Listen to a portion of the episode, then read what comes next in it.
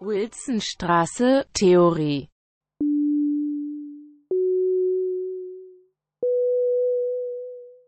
Welcome back.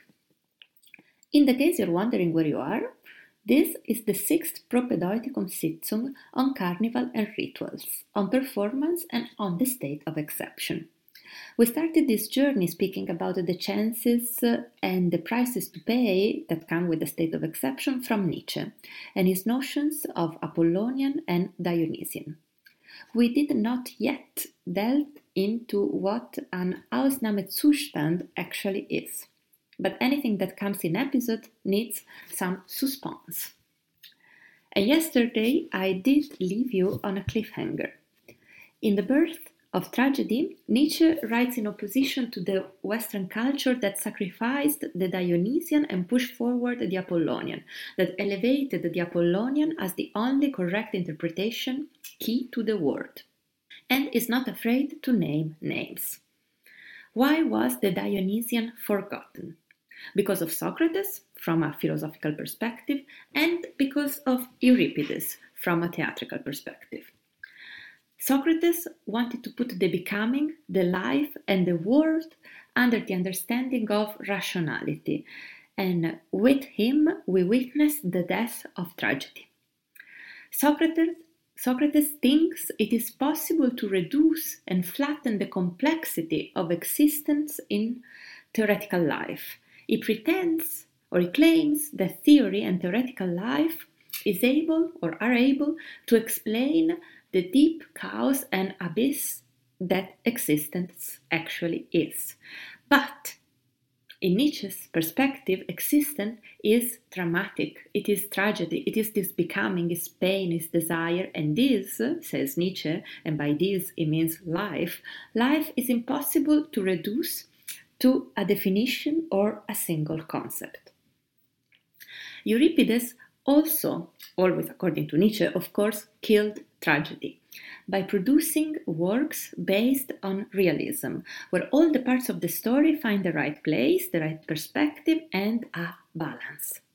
In Euripides' tragedies, we also see the hero, we also see the plans that the hero has, and his wisdom. And we also see the working of fate. Uh, of course, destiny is there too.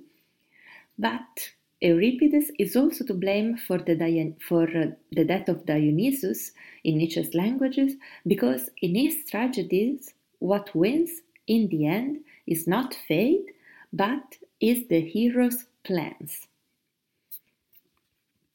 We mentioned in episode 1 the classic dramaturgy structure, the hero's journey, that as a story, as an organizing principle, constitutes one of the Apollonian parts of Greek tragedy.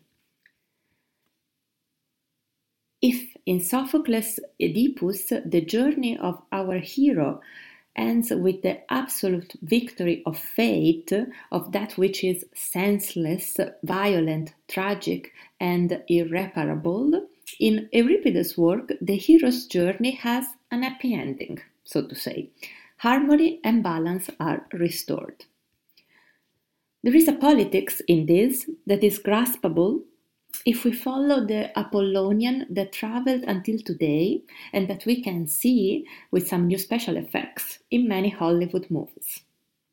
In Star Wars, one of the movies most analyzed by philosophers, Zizek, of course, but also others, in connection with Oedipus, Luke, Luke Skywalker, also grows up away uh, from his father, and he also kills his father before actually realizing that he is his father. But at the very end, the balance is restored. This is what the triumph of the Apollonian looks like today. And you can see it also in Stranger Things and many other cultural products. There is pain, there is joy, there is drama, there is desire and passion, but in the end, they're all organized in a structure. In the end, they all offer a sense, an explanation. There is a reason for things to happen. Jumping back a couple of centuries and going back to Nietzsche, and what he thinks. Well, he thinks that Euripides kills, killed Dionysus in the name of uh, realism and rationality that, that are actually not adequate to understand and to represent the structure of life, which is tragic. Here we can hear again the attack that Nietzsche uh, does at his contemporary context and mainly at positivism. The world has a tragic structure that cannot be summed up in numbers and cannot be flattened to mm, the only interpretation key of the rational. According to Nietzsche, also inside mankind there is a tension between the Apollonian and the Dionysian. And to negate this, to negate this tension means to produce a lie. It means to offer a very nice and ordered version of the world, of the human mind, of the human body that is beautiful and reassuring, but that, unfortunately, it is just not true. So it means to kill a part of ourselves, to be transformed in numbers, to be transformed in instruments for someone else's purposes.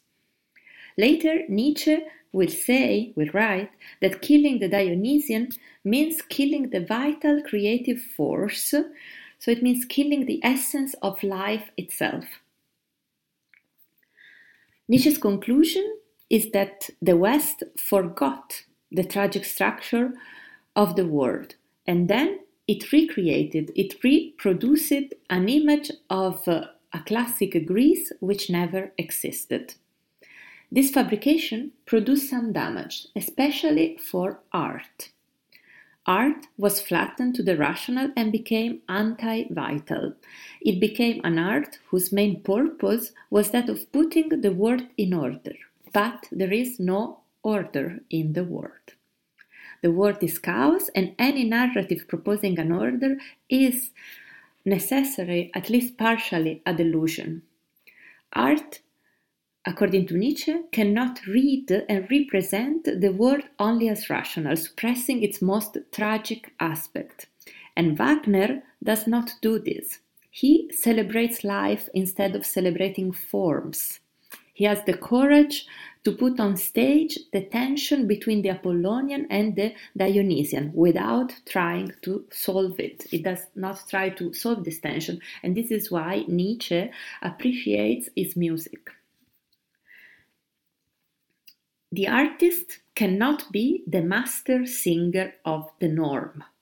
This is also uh, what Nietzsche writes. The artist cannot be the master singer of the norm. She cannot support produce and reproduce a delusion that is for sure reassuring but prevents her kind to be free. It is reassuring because it says that there is a sense in the world that we are here for a reason. And of course, as humans, we do need some uh, sense, sense, sense making. But as you know, there is a politics in the different way we make sense of our world.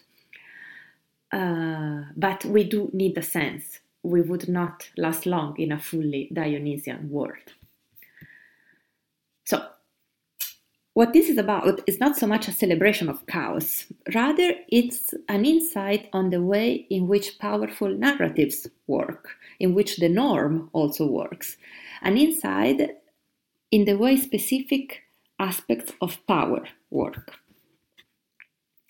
Here we see the seeds that will become the roots of Nietzsche's later thinking. The birth of tragedy paves the way for them. For the idea that we have to lose ourselves in the world's tragic structure in order to make sense of it, that we must gather the strength to look at reality for that which it is a chaotic tension, a tragic structure. We cannot simply, writes Nietzsche, find shelter in a lie, in a delusion. And we have to interpret this tension, this tragic structure, for ourselves rather than rely on those of others, which for Nietzsche are quite specifically uh, metaphysical philosophy, religion, and positivism, just to name three. The Apollonian and the Dionysian will inhabit Nietzsche's later work to return in Zarathustra. So we're about already 10 years later.